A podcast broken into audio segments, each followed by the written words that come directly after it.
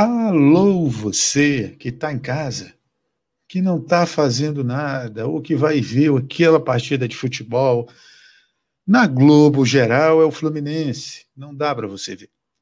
Né? É um time que não dá. Na no SBT está passando alguma coisa que não presta, na Rede TV também, na Bandeirantes também, em qualquer lugar. Então, larga o que você está fazendo e vem para cá, porque aqui você vai ter conteúdo de qualidade. Você já sabe que a novela das nove, o comendador morre no final. Então, é reprise. Vai fazer o quê? Vem para cá ouvir hoje alguém que. Nossa, a primeira vez que eu bati os olhos, não falando de questão física, mas a primeira vez que eu bati os olhos e vi o currículo dessa moça, meu Deus, fiquei que nem aquele emojizinho de coração. Como é que pode ter alguém que se dedique tanto e, enfim, num mundo, se dedique tanto a essa área, num mundo hoje que não liga, que, que não respeita a, a área da acessibilidade, né, que não respeita as pessoas que têm algum problema, né, algum, alguma deficiência. Eu não sei se deficiência é um termo politicamente correto para se falar, se as pessoas vão gostar. Mas, ó, só para avisar vocês, eu esqueci, deixa, deixa eu olhar aqui, porque eu já esqueci o que o currículo da nossa é, convidada. Quem sentou no meu sofá hoje foi Juliana Abreu. Deixa eu falar para vocês, olha só ela. Professora de educação física, correto? Formada. Pós em psicomotri... psicomotricidade. Psicomotricidade no autismo. No autismo. E, e em outros transtornos de desenvolvimento. Autismo e? outros transtornos do desenvolvimento, mas é mais e, específico para o autismo. Além do mais, eu, eu, esqueci de preparar a vinheta, mas se eu colocar aqui é, a musiquinha, vocês vão saber. Essa moça, ela é faixa preta. Entendeu? Você não se meta besta com ela. Você não se meta engraçado com ela. Porque ela vai acertar um em você. É, ela sabe se defender. E aí eu vou dar minha boa noite, né? Meu agradecimento a Juliana Abreu. Bem-vinda, Juliana, e os. Os, boa noite. Eu que agradeço pelo convite, fiquei muito, muito feliz. Juliana, me fala. A gente. Tô achando que vou ali. Ô, Sérgio, fica aí, pô. Que isso, deixa ligado, vai ouvindo, bota um fone de ouvido Bluetooth, pede um iFood, chama a doutora Amanda também para ver isso. A doutora Amanda vai gostar, ela é psicóloga, a doutora Amanda é mulher do Sérgio Ungem, lá de Minas Gerais. É, me diz uma coisa, você escolheu a educação física. Uhum. Certamente existiam outras opções e você disse, não, eu quero isso. Foi por influência do Karatê? Você Sim. já fazia? Foi? Sim, eu iniciei, eu treine, comecei a treinar karatê criança ainda. Então, quando eu fui fazer, quando eu fui escolher qual doação eu ia fazer, eu fiquei em dúvida. Fiquei em dúvida aqui hum. na minha cidade, eu fiquei em dúvida em fazer educação física ou psicologia. É uma área que eu gosto também. Uhum. É, tanto que eu fui para uma pós que, que tem muito essa né, questão da, da acessibilidade, do, do autismo, é uma questão muito da psicologia. É, e aí, como eu já ensinava também, já ensinava karatê, é, já tinha alguns grupos que eu ensinava, eu decidi fazer educação física porque iria ser mais um atributo, eu acho. Ia se ligar, ia ser duas coisas que iam que eu, que eu ia acabar unindo depois no, no, no trabalho, e é o que aconteceu, foi o que aconteceu. Uhum. Agora me fala, é, primeiro, o porquê da educação física, assim, tirando, você falou que já fazia, né, o, o por causa do karatê, e aí você chegou lá, toda adolescente está lá com 17, 18, né, 18 anos, que é a hora que você está fazendo o Enem, o vestibular, uhum. na minha época ainda era Enem e vestibular, não era só Enem, é, você escolheu isso. Você ouviu dos seus pais. Juliana, vai te dar dinheiro isso aí? Eu ouvi dos meus pais assim, se é o que você quer, tá certo. Mas assim, a gente ah, sabe que no fundo tem aquele. Poderia ser algo que desse mais dinheiro, dinheiro, mas. Mas é, é isso. Assim, eles não, não chegaram para dizer, não, não faça isso ou faça aquilo, mas, mas a gente sente, né, que tem uma, uma expectativa para hum. outras coisas. Sempre a preocupação, né, com o filho. É, uma, é talvez seja mais um, um, uma preocupação em si. Uhum. É. E o que te levou a escolher a educação física? O porquê? Sinceramente, eu não sei exatamente. Assim, eu gostava de estudar. É, eu fui pesquisar, né, quando fui escolher. Então, eu gostava de, de estudar a questão dos movimentos. Eu gostava muito dos esportes, né? Como eu já treinava karatê, mas eu também competia na natação, treinava handball. Então, eu sempre uhum. fiz parte do meu dia a dia de criança e adolescente esportes, né? E aí a gente acaba pensando na educação física porque o esporte é um, um dos, dos, dos, tópicos, vamos dizer assim, da, da educação física, não é só isso, tem, tem uma série de coisas, mas é um dos. Uhum. E como eu tinha essa vida muito, muito, assim, é, do dia a dia com o esporte, eu vi uma possibilidade. Como eu gostava já de, eu já dava aula de karatê é, no local que eu treinava, é, porque eu já era graduada na época. Então, eu Qual vi também como uma possibilidade quando eu quando eu fiz o foi o último PSS o que eu fiz. Quando eu fiz, eu era faixa marrom, que é a penu, no caso, não é, que é preta é quando a gente inicia, na verdade, né? A gente acha que é a última, mas é quando a gente inicia o caminho. Todas até lá é uma preparação. Eu estava na marrom. Então, assim, eu via como também uma forma de auxiliar naquilo que eu já, que eu já fazia, né? De ter conhecimento em cima daquilo, né? Eu fazer um movimento e ter conhecimento. Será que isso aqui está correto? Será que não está correto? Né? É, como é que eu posso melhorar, né? Para a pessoa que está aprendendo a fazer algo, né? Como é que, que, que a pessoa pode ter uma qualidade de vida melhor, mas de uma forma correta, eficiente. Então, eu pensava muito nisso, assim.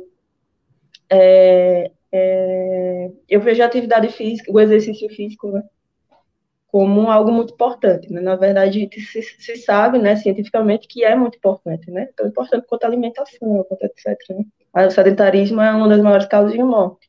Então, é, é, muito importante. E ver isso como uma possibilidade de ajudar outras pessoas me, me também me fazer, porque eu pensava na psicologia também nesse sentido, mas eu também podia fazer isso com a educação física. Né? E, uhum.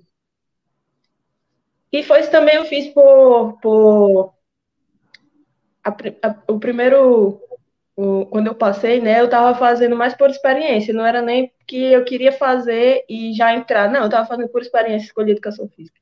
Quando eu passei, aí fiquei muito feliz. E vem cá, quando. Oi, a, a produção, produção. Oi. Produção. É porque eu estou no meio do negócio aqui. Entendeu?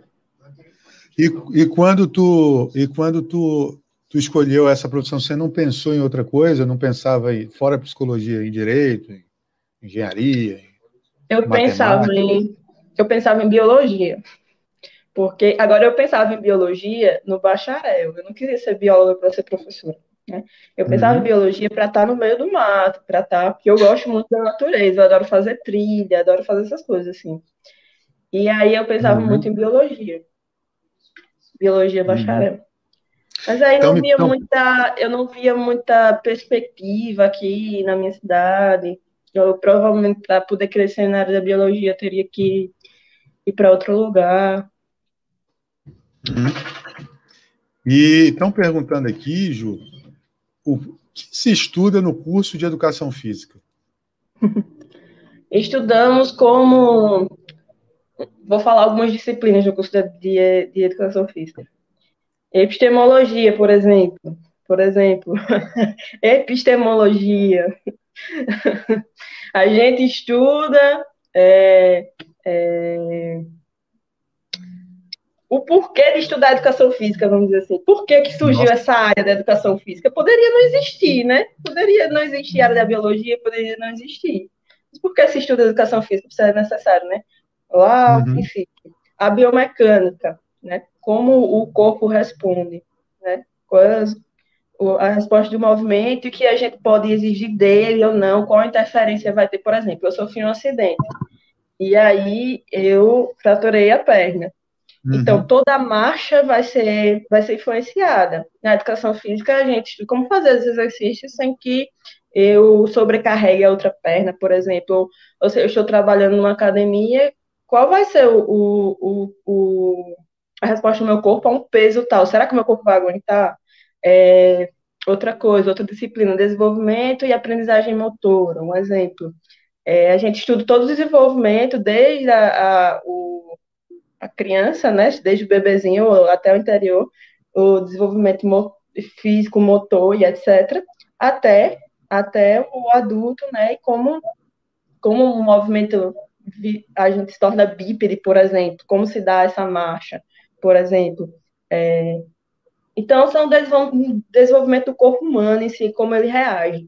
Outra uhum. disciplina, é, a gente vê também os esportes, por exemplo, ginástica, por exemplo, esportes coletivos, esportes individuais, como se dá a metodologia do ensino desses, desses esportes. A gente também vê sobre cultura corporal, que é não é só estudar a, o corpo em si, como ele reage, mas assim, por que, que é necessário, na, diante da sociedade, a gente ter uma vida ativa, né? O que é que influencia no nosso relacionamento com os outros, né? O que é que influencia no nosso relacionamento com, com no trabalho, com as pessoas ao nosso redor? É, e e o, os movimentos corporais é uma cultura, né? É, uhum. Existem danças muito antigas, existem artes marciais muito antigas, tudo isso é, é, é, corporal, mas que faz parte de uma cultura. Então não é só corpo, é corpo, mente, tudo, né? Tá, tá, existe uma prática, né? existe uma união né, da, disso tudo, né? Então a gente vê também como se, como se desenvolveu essa, essa cultura corporal, né? Desde as das, das primeiras danças, ou tudo que se utiliza o corpo, né? Os primeiros esportes, né? como é que surgiu, a, a Olimpíada é totalmente antiga, né? Por que, que isso existia numa cultura? Por que era importante parar uma guerra para se fazer um, um, um, uma competição, como a Olimpíada, por exemplo? Porque se parava guerras para a Olimpíada acontecer e estava todo é mundo é verdade, bem ali. É verdade. Né? É, por que, que isso acontecia, né? Então é, é também o estudo da, da nossa cultura, né? da cultura do ser humano. Né? A educação física estuda, é, estuda a cultura do ser humano, né? a cultura corporal. Exatamente. E por aí vai. Existem muitas outras coisas que a gente estuda na, na educação física. A Paloma perguntou exatamente isso, porque se estuda a educação física, né? Foi mais ou menos o que você falou agora. Mas ela perguntou também, o que te motiva nessa área? Você falou de, de sempre você pensou, e aí já fazendo um link já assim de, enfim, de como ajudar o outro, de como ajudar o próximo. Você falou isso agora mais para o começo da live. É isso é, que te motiva? Provavelmente sim. Eu não vejo. Na verdade, acho que não vejo algo útil se não, se não interfere de uma boa maneira na vida de alguém. Então, porque eu, eu poderia estudar educação física porque eu me sinto bem, porque eu gosto.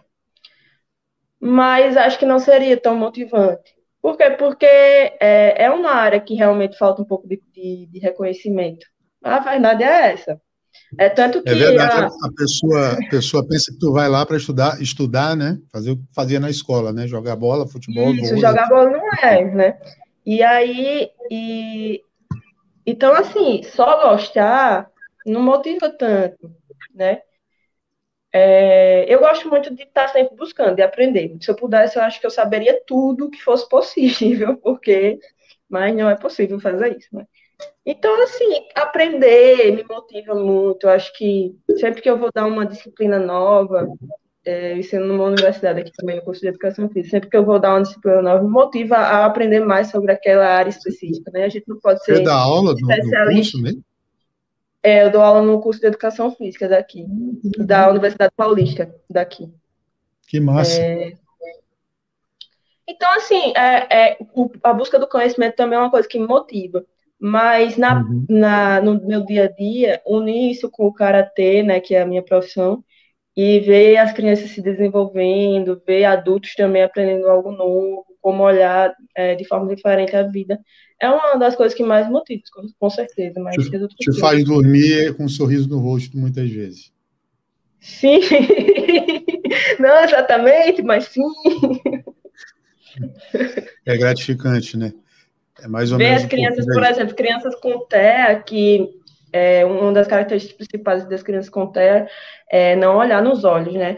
E aí, e quando eu estou dando aula, assim, eles olham nos meus olhos. Então, assim, é muito gratificante, assim. É muito... É ver, a criança se desenvolvendo através de uma coisa que eu estudei, né?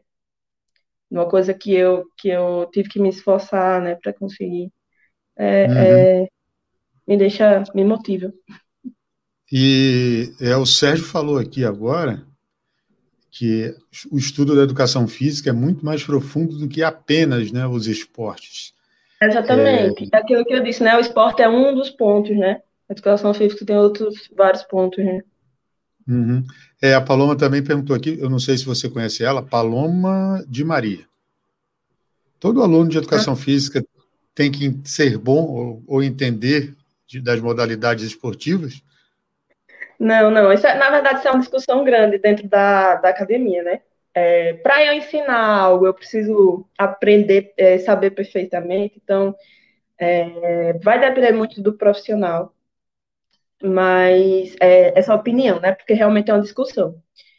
Não tem que ser o melhor, você tem que saber o, o, básico, a base da, daquilo que você vai fazer. Por exemplo, é, sabe fazer um bolo.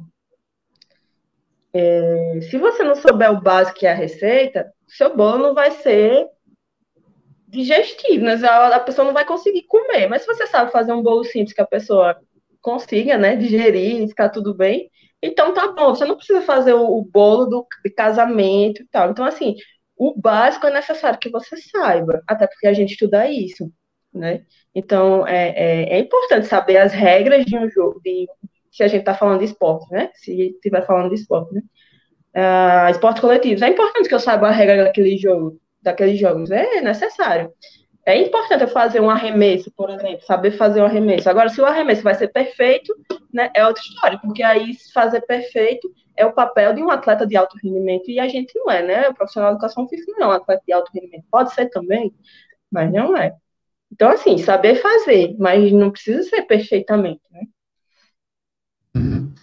É, o, o Juliana, e aí, sim, você falou um pouco do karatê e tal, não é? Eu queria te fazer uma pergunta antes de, de partir para a parte do TEA e dessa, dessas outras situações. Você falou da, que a faixa preta é a faixa que se começa. é, né? Interessante isso, né? A gente acha que chegou na preta, acabou com conversa, já sei de tudo. Na verdade, não. Na verdade, a faixa preta é onde a gente começa o caminho do karatê, que é onde você vai se dedicar ao máximo. É, na tradição Mas... do karatê, é, hum. é, as faixas coloridas é para você aprender o básico é, e aí você começar realmente um caminho sabendo o que é aquilo ah, mas assim, a maioria das pessoas param, às vezes, ou acham que a faixa preta é o topo. Não é. Né? Uhum. É onde eu começo realmente a, a, a caminhar o, o, o do no, no karatê, as artes marciais orientais. Tem muito é como se fosse no, um preparatório para você. É como se fosse um preparatório para você chegar ali, dali, desse ponto você partir. Desse ponto você partir, é. É, infelizmente não se é visto muito isso atualmente, né? O pessoal vê muita parte competitiva, então acho que o caminho é esse. E às vezes é assim, mas olha, no, no, no, no Japão é, não existia faixas coloridas. Né? As faixas coloridas foram criadas depois. Né? E era, era assim, você era faixa branca e você treinava, treinava, treinava, treinava, anos e anos e anos, e aí se tornava uhum. faixa preta, quando seu sensei, seu mestre, não, agora você uhum. está preparado. E você se tornava faixa preta. Quando você se tornava faixa preta, você tinha que treinar mais e mais ainda. É, uhum. é, porque assim, a arte marcial não é uma coisa que você vai aprender uma técnica, aprender, então tá bom. É um desenvolvimento do caráter, né? É sempre uma. Um, é sempre progredir, é sempre se aperfeiçoar, é mais do que uma coisa física, né? Então, por isso que, que que não é. Ah, porque eu poderia aprender até todas as. São imensas as técnicas de karatê, mas eu poderia até aprender todas as técnicas de karatê. Eu seria faixa preta? Não, faixa preta não quer dizer isso, né? Faixa preta quer dizer que você está iniciando o caminho, né? O caminho de aperfeiçoamento é. pessoal, né? Uhum. Eu, eu abri o site do Kobe aqui, ele está falando: ensino do karatê moderno divide-se em Kihon, eu imagino que seja isso, kata e kumite. Kata, kata e kumite. Agora, como é que se chega a sensei? Como é que se chega a sensei? Então, uma das coisas que o pessoal confunde é faixa preta com sensei, que não é isso. Você ou você pode você pode chegar à faixa preta, mas nem por isso você é sensei.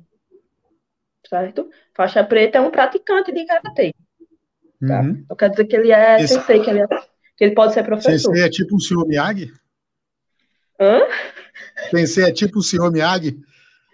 É, é, o senhor Miyagi seria mais um mestre, né? Aquele que já está um pouco mais longe, né? Mas assim, o, o, sensei, ele tem que ser. É, ele tem que ter uma autorização para ensinar, né?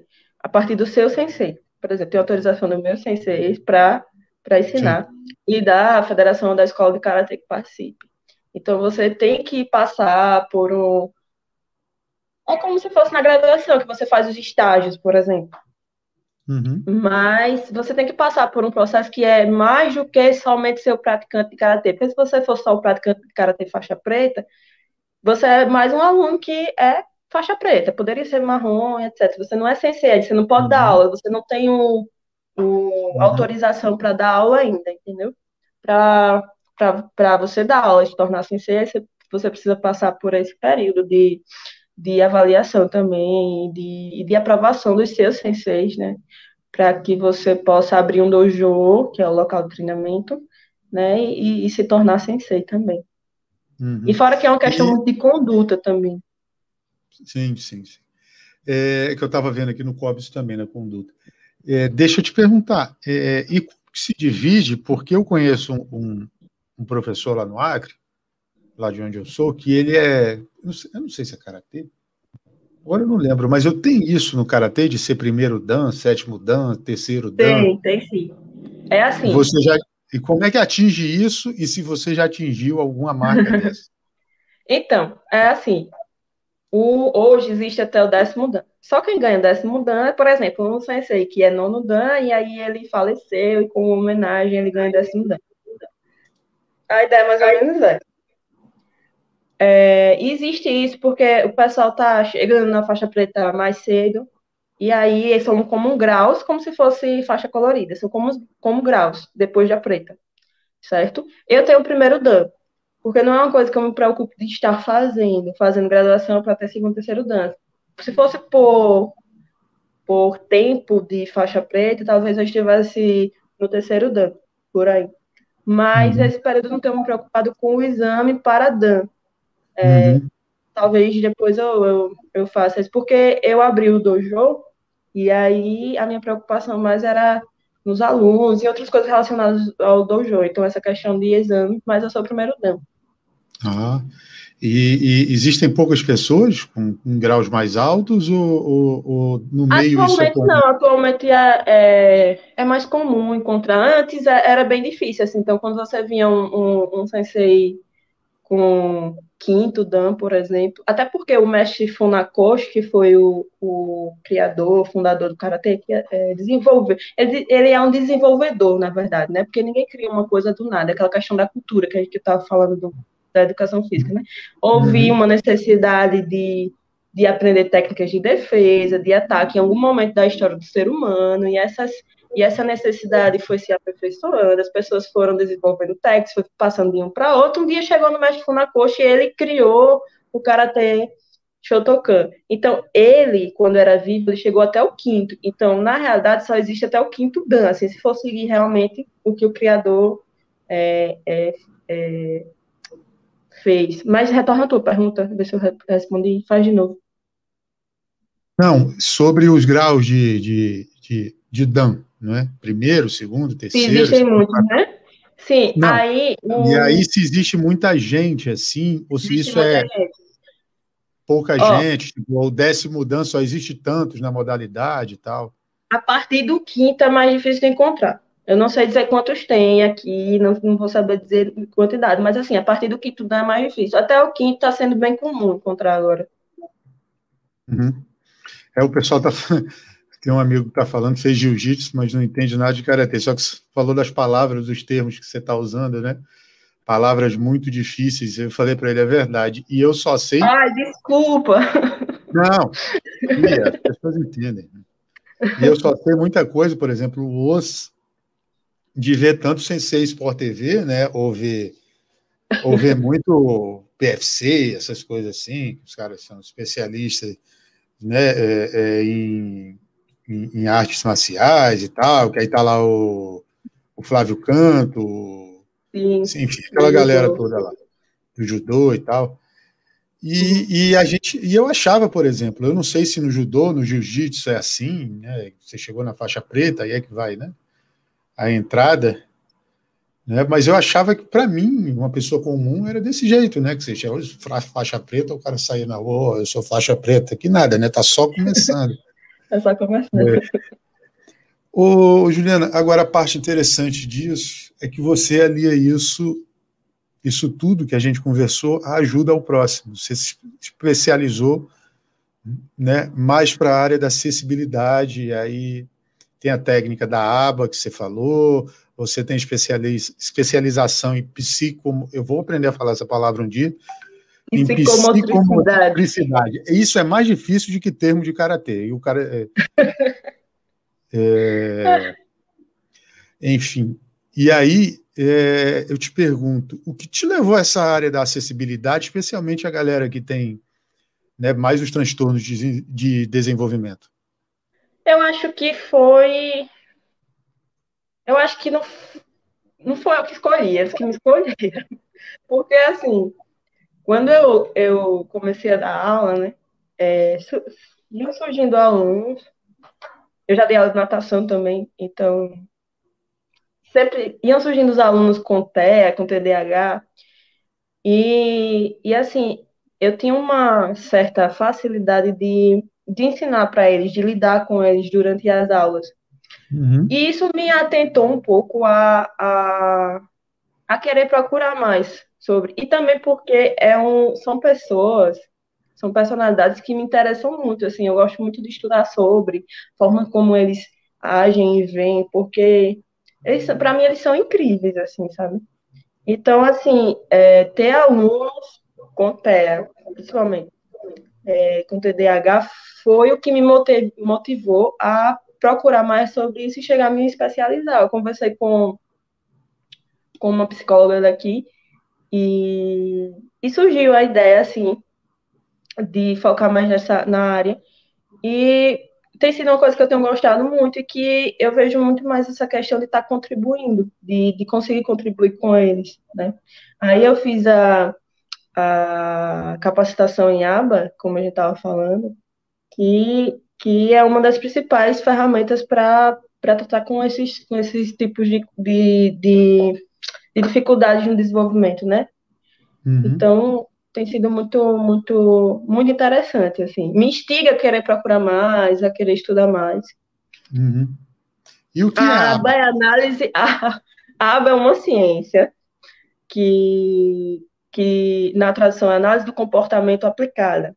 Tem base em alguns estudos de Skinner e etc., no comportamento. Então, se baseia em você analisar o comportamento e dar reforços positivos para a pessoa. Isso geralzão, sabe? Assim, resumindo em uma, em uma frase, é isso, mas tem muita coisa Porque por trás. Assim. É, tem, tem muita coisa, assim. Mas é, é basicamente isso, análise do comportamento aplicada. E uhum. aí é, é dá, dá, dá ferramentas para a gente utilizar com os autistas e, e, outros, e outras dificuldades de desenvolvimento, como TDAH e outros, é, que tem muito resultado, né? É uma das coisas que tem mais resultado com eles. Uhum. É uma ciência, a aba é uma ciência. Uhum. Tem TDAH e tem outro também de déficit de atenção, não tem? TDAH, TD, alguma coisa também que eu não lembro. Eu sei que eu tenho tem um. Tem o TDA, que, é assim, porque a pessoa pode ter não, déficit é de, tem, pode ser o déficit de atenção, mas sem a hiperatividade, né? É o meu, é os dois, inclusive está na hora do remédio. É... mas deixa eu te perguntar. É, peraí, que, olha, a Paloma mandando várias. Vou mostrar duas perguntas dela. Ju, você conhece ela? Eu não sei, não estou conhecendo, talvez conheça. Paloma, eu lhe conheço. Paloma, ela Você viu a professora de educação física na psicologia? Na psicologia. Então, é, é difícil yeah. encontrar, né? Mas, assim, praticamente a minha, a minha atuação é com a psicologia, entende? Porque, assim, é, para eu poder trabalhar com o TDAH, eu preciso tá, tá também fazer também um trabalho em conjunto com o psicólogo da criança, né? O fono, o TO, entendeu? Então, sim. Uhum. E que a educação que física é muito importante, vários, porque a gente, uhum. a gente tem uma visão limitada. Mas, mas uhum. assim, é, se a criança consegue se desenvolver, ter um equilíbrio melhor, ela, ela consegue ter resultados melhores no dia a dia, ter resultados cognitivos melhores, inclusive. Então, assim, a educação física deve estar presente, não é, não, não é pode, deve estar presente. Uhum. E é, a Paloma falou que te conhece da unidade GEM. Da unidade. Ah, sim! Unidade Sole. É, vamos ver se ela responde aqui. Unidade Olha Sole, Paloma trabalhando em conjunto com os psicólogos por meio de exercício, exercício físico no combate né, das doenças mentais. Trabalhando em conjunto com os psicólogos por meio do exercício físico no combate das doenças mentais. Não, oh, Paloma, assim, é interessante a gente ver assim que não é exatamente um combate, entende? Entende? Porque não é uma coisa que vai ser combatido, não vai deixar de existir, entende? Então não se trata assim de combater, mas de ajudar com que a pessoa tenha uma qualidade de vida melhor. Então, a, educação física, junto com a psicologia, sim, vai ajudar aquela criança, aquele adolescente, aquele adulto ter uma qualidade de vida melhor, mas não é exatamente combater, tá? Porque não vai deixar de existir. É, o... Olha, a Paloma disse que no TCC dela ela quer seguir esse caminho de acessibilidade. Paloma, fala para gente é, depois o que que você, qual a sua área, só para gente, só para eu, a gente ver aqui. Legal que o meu, como eu falei para a Ju, ia ser sobre acessibilidade. Um abraço para o meu professor que está me vendo, que ficou de fazer, eu não vou citar o nome dele aqui, mas se esse vídeo um dia chegar na mão dele, mande um abraço, professor. Responda o meu e-mail, que o senhor não respondeu ainda. E parabéns eu seu Eu me recordo bem, a Paloma, é, ela gosta muito da, da, da ginástica, né? Da, da, da academia, é Paloma. Opa, Paloma, vai, quem sabe, está no sexto período de educação física. Ô, Paloma, queremos você aqui, hein? Me formo ano que vem. Hum, legal, Paloma, vamos, legal. Vamos, vamos, negociar ela aqui, hein, Ju? Vamos ela sim. gosta de musculação. Isso, exatamente, estava lembrar musculação. Legal. Juliana, esse fato de ajudar o próximo tem a ver com o ideal? Com Uma certeza. ideal que você tem mesmo? E como foi que você conheceu o ideal?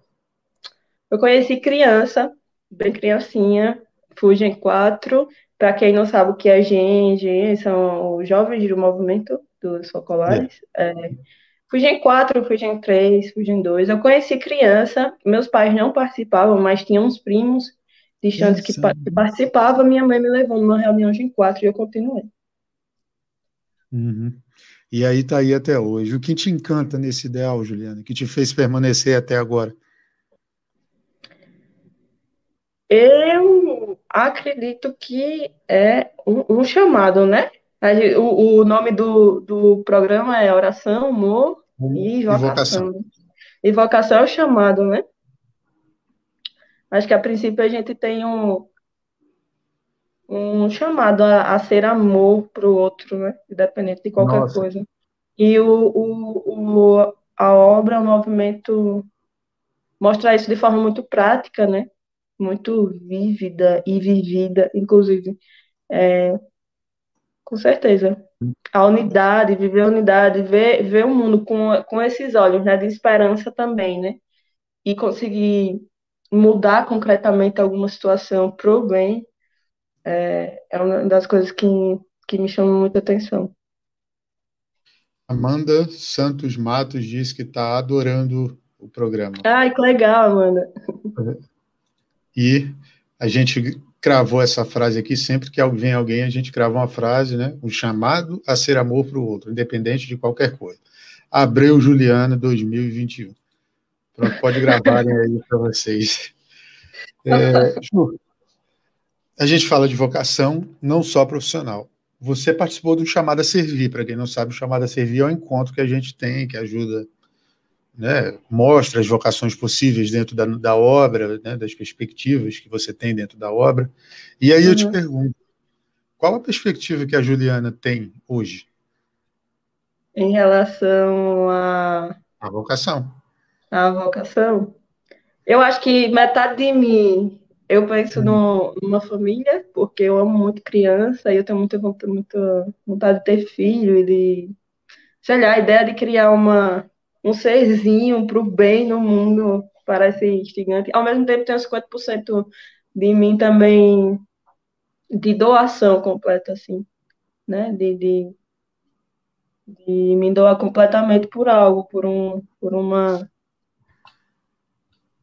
por uhum. um por um ideal, por um ideal. Por um ideal. Então, acho que é 50-50 uhum.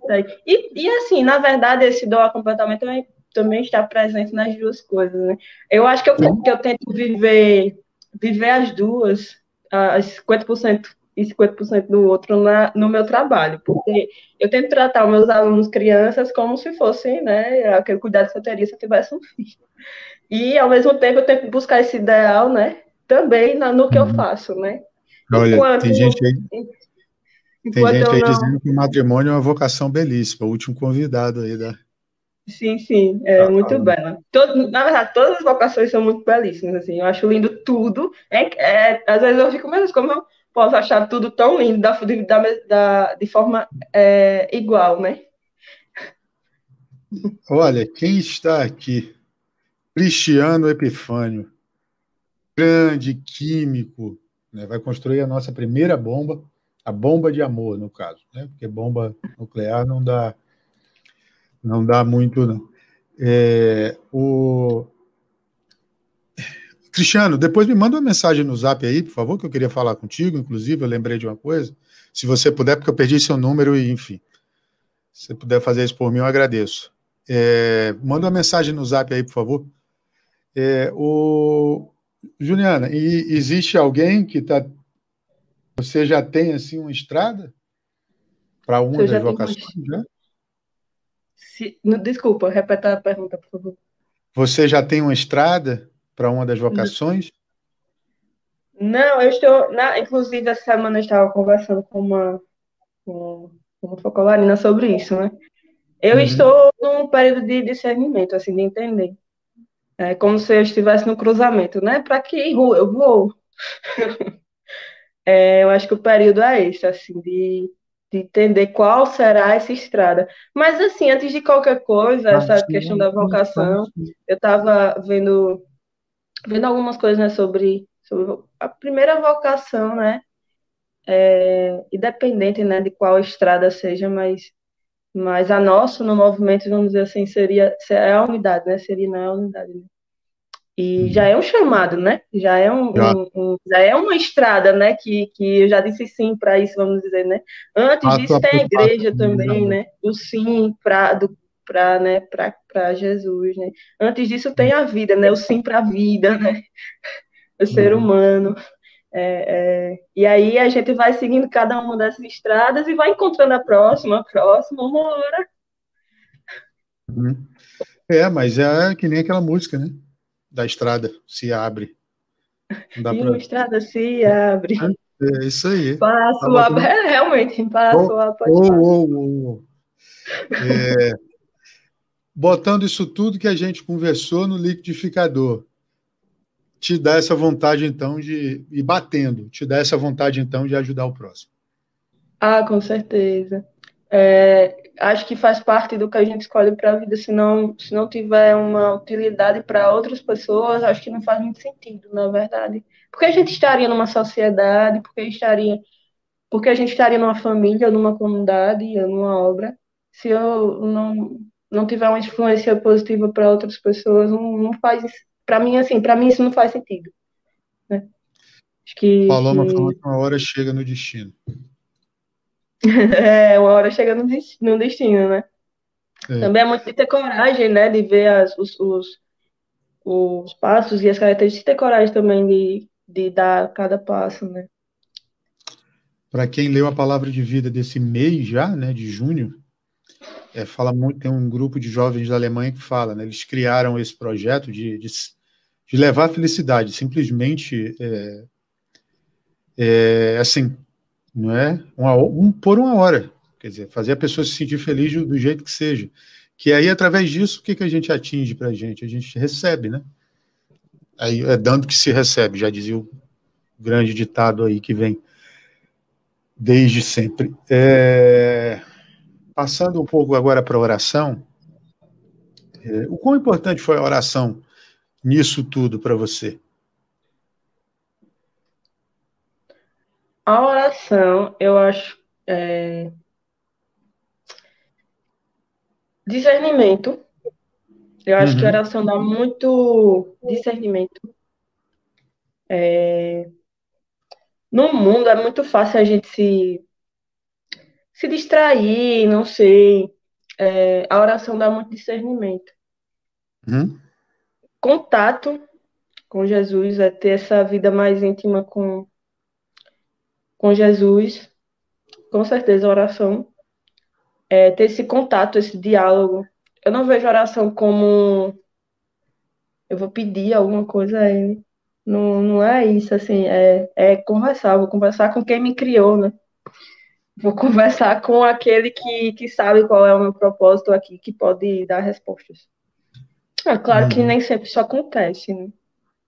Assim, nem sempre a gente tá nessa nessa nessa disposição assim de perceber, mas e oração também é uma isso me lembrou a, a frase de um santo, não lembro qual é. Que ele diz que é o, o, o cristão sem oração é como um soldado sem arma, né? Então é uma arma, né, para a gente viver o dia a dia, né, para a gente conseguir lidar com as coisas. Né? Uhum. Deixa eu dar uma olhadinha aqui. Um cristão sem oração? Um cristão sem oração é como um soldado sem arma. Acho que é de José Maria Escrivá, se eu não me engano. É, o São José Maria Escrivá, o fundador da Opus Dei. Ele fala isso. O católico sem oração é um, como um soldado sem arma. É, é mais ou menos isso mesmo. Ô, Ju, por que, que eu estou te falando de oração? É, eu sempre faço esse paralelo com as pessoas que tem aqui. Por quê? Porque tem uma música que Santo Afonso de Ligório, eu acho que então São José Maria, São José Maria deve ter repetido isso, lido, né? O Sérgio está falando aqui, mas enfim, aqui está falando São José Maria. Eu te fiz essa pergunta, a gente fala de oração, porque tem uma música que eu gosto muito, e aí não é uma música religiosa, né? uma música gospel. Para quem não sabe, gospel é religioso. As pessoas entendem que gospel é, é evangélico, protestante, não, é religioso. É, que é uma música do Gilberto Gil que fala se eu quiser falar com Deus. Aí eu faço a piadinha do ECAD, que o Sérgio está aí e gosta, eu não coloco aqui para o ECAD não vir me cobrar os direitos autorais, porque uma vez um amigo tocou uma música aqui e a, o YouTube perguntou se eu queria remover o vídeo ou deixar desmonetizado. Eu falei, pô, não vou remover o vídeo. A minha, minha função não é ganhar dinheiro com isso. Né? É como você falou, é como eu, como eu falei para você. É levar um pouco da experiência das pessoas, mostrar que, que não é tão complicado, né? O discernimento uhum. vocacional, a oração, né? Para as pessoas também dar, darem um exemplo e acender uma chama na outra, por mais diferente que ela seja. E, e aí essa música fala do, Aliás, o meu amigo cantou a música e eles fizeram isso, e essa música do Gilberto Gil fala do silêncio, né? um pouco assim. Ela é, fala um pouco do silêncio, ela fala do. Aliás, deixa eu, eu ver aqui é, se dá para eu colocar aqui, porque aí eu não estou nem aí para ECAD nem, nem para nada, porque a situação aqui não é, não é, não é muito essa. É, mas ela fala um pouco do silêncio, que é calar a voz, né? Ele fala, tem que ficar a sós, apagar a luz, calar a voz, encontrar a paz.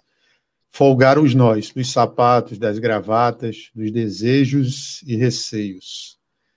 E aí, Ju, pera aí, bora, meu celular tá lento hoje. Alô, Samsung, patrocina nós aí. É, é, vamos lá. Agora foi. Vai, meu filho.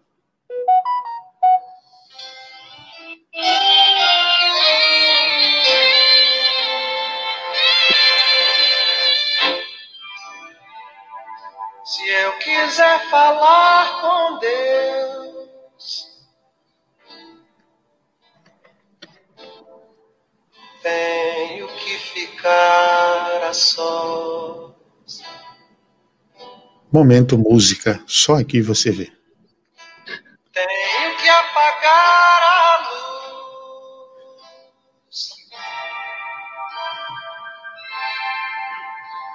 Tenho que calar mais ou menos isso, calar a voz. E aí, Jesus, quando foi tomar as principais, as grandes decisões dele, sempre se recolhia. Deus fala muito do silêncio também no Antigo Testamento, foi assim com Moisés, profeta Isaías, Noé também, enfim, até com Adão e Eva depois que cometeram o pecado original. Obrigado, Sérgio, está aqui, está aqui a, a letra, ele colocou aqui. É, e aí eu te pergunto, a Juliana, a Juliana tem um método de ensinar karatê, a sensei Juliana.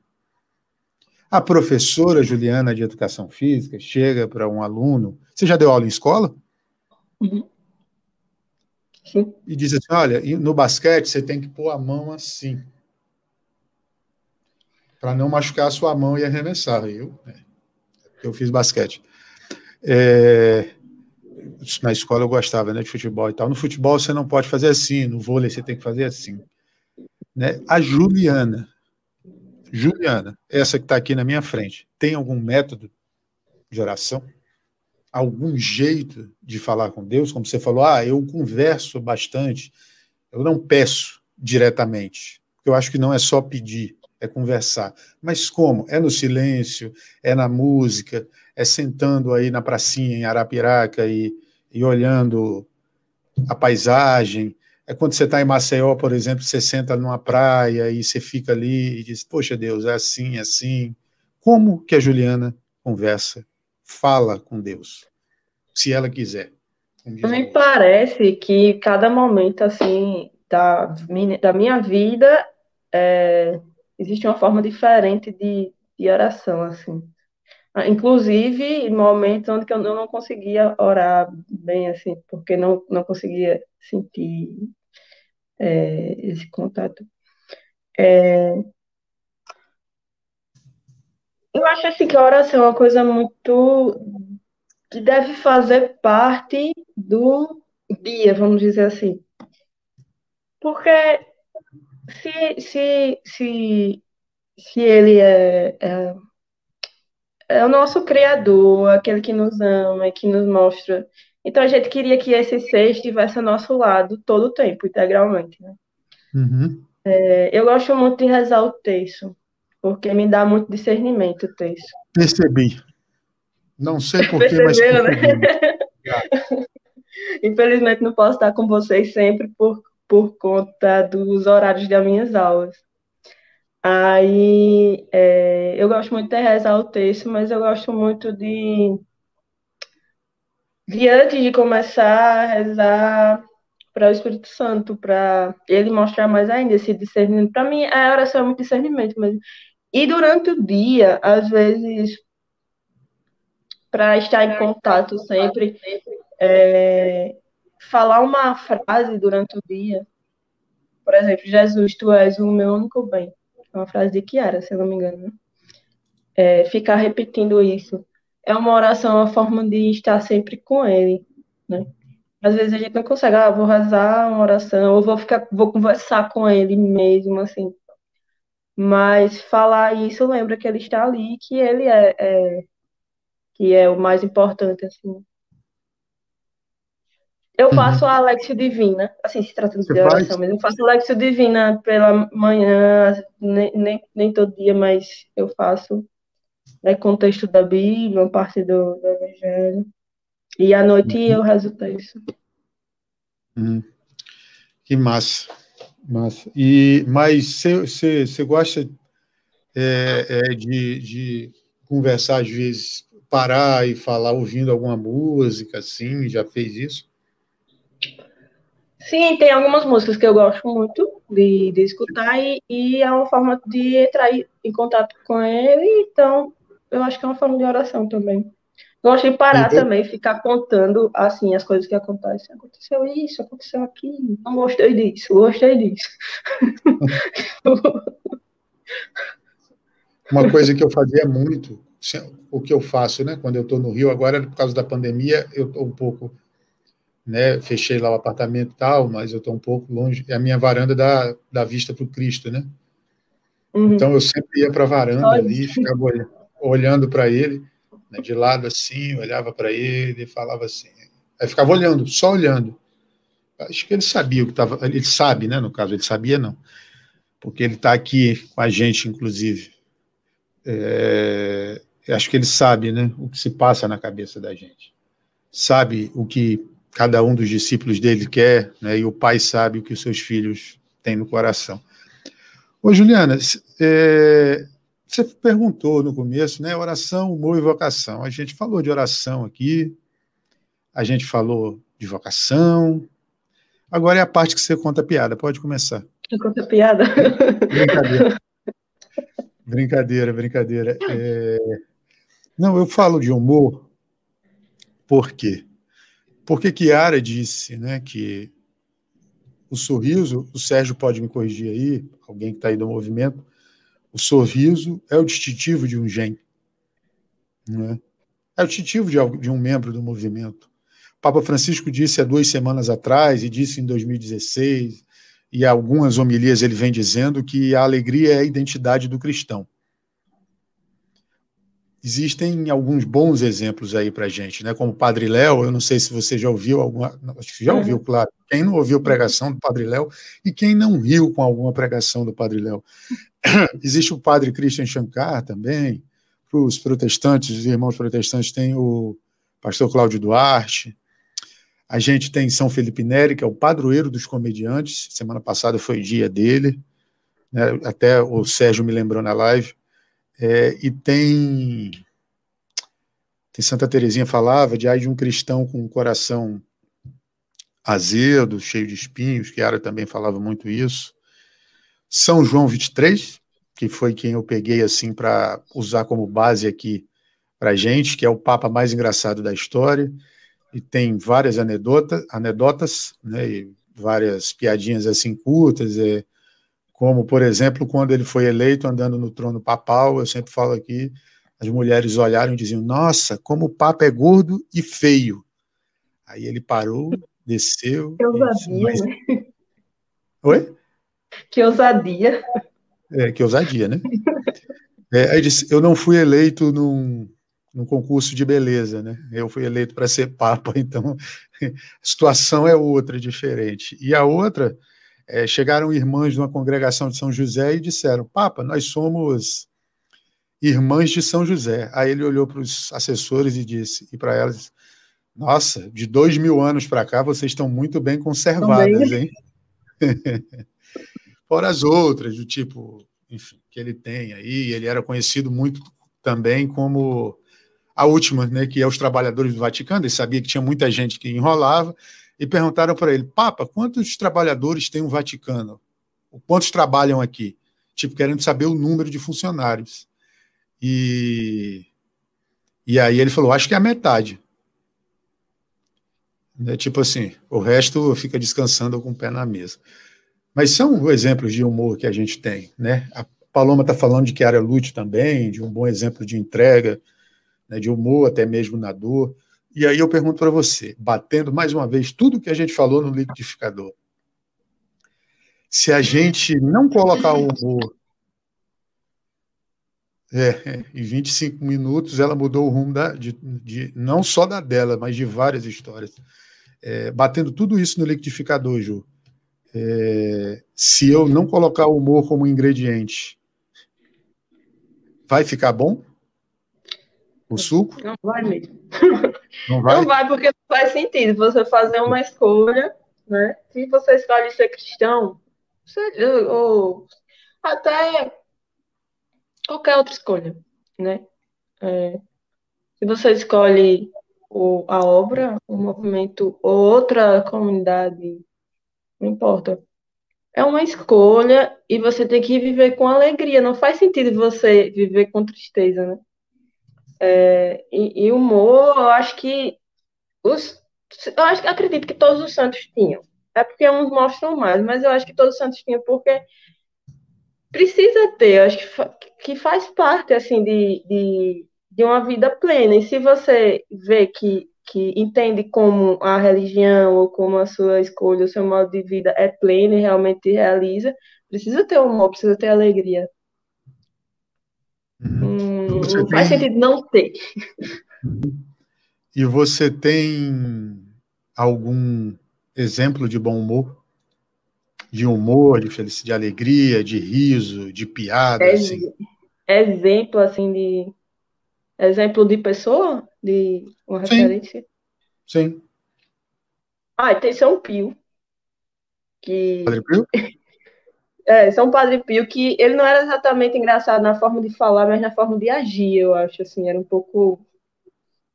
Em algumas cenas. Também o Papa João Paulo II, se vê o, o filme dele, tem algumas cenas engraçadas também. É, olha, eu esqueci dele, é ele muito, tá bem. É ele muita... tá bem aqui, ó. Eu, eu só me desculpa aí. Oi. Inclusive, o nome dos nossos estúdios ah. aqui, João Paulo II, ele está bem aqui, eu esqueci de falar dele. Obrigado por lembrar. E São Francisco também tinha muito humor. Os franciscanos hum. têm muito humor. É tanto que o nosso Papa o nosso Papa, né, vai não vai, solta algumas coisas engraçadas por aí. Bom, agora essa semana, né? Como a última. brincadeira com os brasileiros e, é. e, as pessoas e as pessoas não entenderam. É, o, o Ju, a gente já tem uma boa conversada. Estou gostando demais. É, mas aí agora a gente vai para a parte final. Hoje a gente não vai ter arquivo confidencial, porque eu esqueci de combinar a pessoa que eu tinha combinado. Você sabe que aqui a gente existe um quadro que nunca se viu na, na televisão brasileira, chamado Arquivo Confidencial. Nunca, nunca, nunca foi feito. Quem viria? Né? E eu combinei com uma pessoa que te conhece de aparecer aqui, mas infelizmente ela está ocupada é, né, em um compromisso essa pessoa ou esse ser, eu não sei se é homem ou se é mulher. É, e aí, indo para as perguntas já, eu te pergunto assim: a Juliana tem uma oportunidade. Juliana, aí em Arapiraca tem algum lugar que a galera vá para comer uma pizza, para comer uma coisa que, que seja conhecido? Uhum. Tipo, cita aí, dá o um nome aí para mim. Qualquer. Isso. Qualquer, Qualquer coisa. É, o que você vai, o que você prefere, assim, que você gosta. Açaí do pirata. Eu vou fazer pra Nossa, não sei porque eu já ouvi falar desse açaí do pirata. e outro. Aliás, é, é, é, é tipo tem um tango lá no Rio de Janeiro, na, no Flamengo, que é, todo aniversário de um gen era feito lá, né? Antigamente, o tango ou um restaurante na, na Tijuca. Não sei por quê. Né? Era ponto de encontro do pessoal do Focolare. É, o pessoal do Focolare. Agora não. Agora não. É... Só, olha só, olha, olha o chat. A plateia, inclusive, hoje está em polvorosa, é, porque estamos batendo recorde de audiência. João Kleber hoje perdeu, a Rede TV perdeu para a gente hoje, e a gente não tem patrocínio. Açaí é vida, o rapaz está falando aqui, mas não é esse açaí que o pessoal do lado de cá do Brasil está começando, é, né? Tá, tá é diferente do original. Claro. do norte. É, e aí eu te pergunto assim: você vai lá no açaí do pirata, famoso açaí do pirata. Sentou lá, tem uma mesa reservada. Juliana, Sensei Juliana Abreu, vamos botar assim, professora Juliana Abreu. Dois lugares. Tá você sozinho.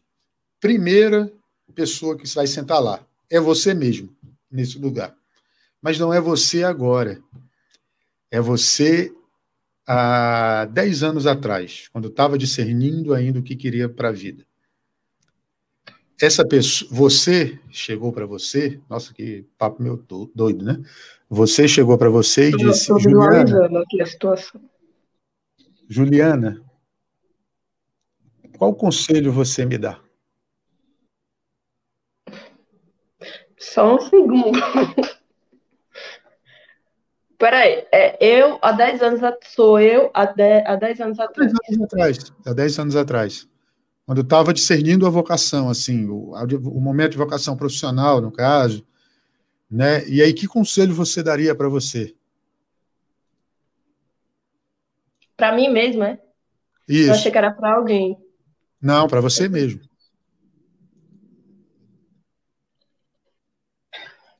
Seja Seja firme no caminho. Não deixe nada nem ninguém lhe, lhe desviar do caminho. Acho que é isso. Entendi. É... Falando, falando, falando nisso, é, você tem você tem um santo de devoção. Não tem? Qual é o seu santo de devoção?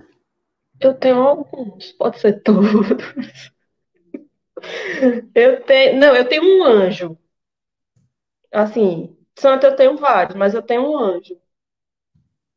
Posso falar o anjo? Pode falar o anjo. É o arcanjo São Miguel. São Miguel. Mas tem mais algum santo? Ai, Vamos convidar um, São Miguel e mais um. Ai, só um? Peraí.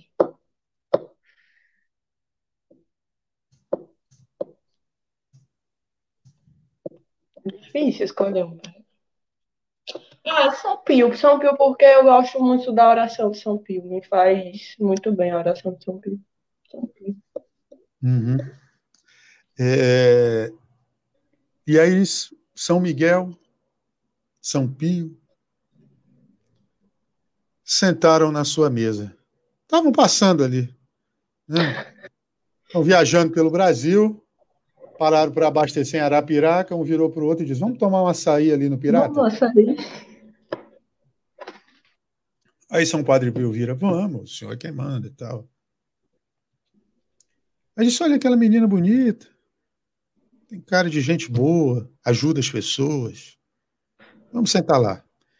Aí você convida-os para sentar, eles sentam, e você tem direito a mais uma pergunta para cada. Uma pergunta para cada um deles? Sim. Eita, você tá pegando pesado, viu? É...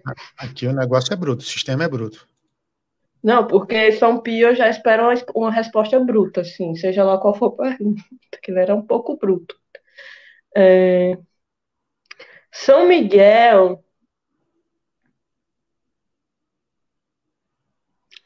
O que é que eu faço para fazer a vontade de Deus? Eu faria essa pergunta para São Miguel. Uhum. Para São Pio, hum como você conseguiu chegar até o fim. Uhum. Massa. E você tem alguém. Alguém agora, tirando o fato do humor, que eu te fiz essa pergunta no lado do humor. A pessoa que te inspira o ser humano, quem é? Vivo? Vivo ou morto também. Kiara. Kiara? Kiara Lubick. Porque ela é um exemplo de uma pessoa que fez a vontade de Deus, que de todas as formas possíveis. Uhum.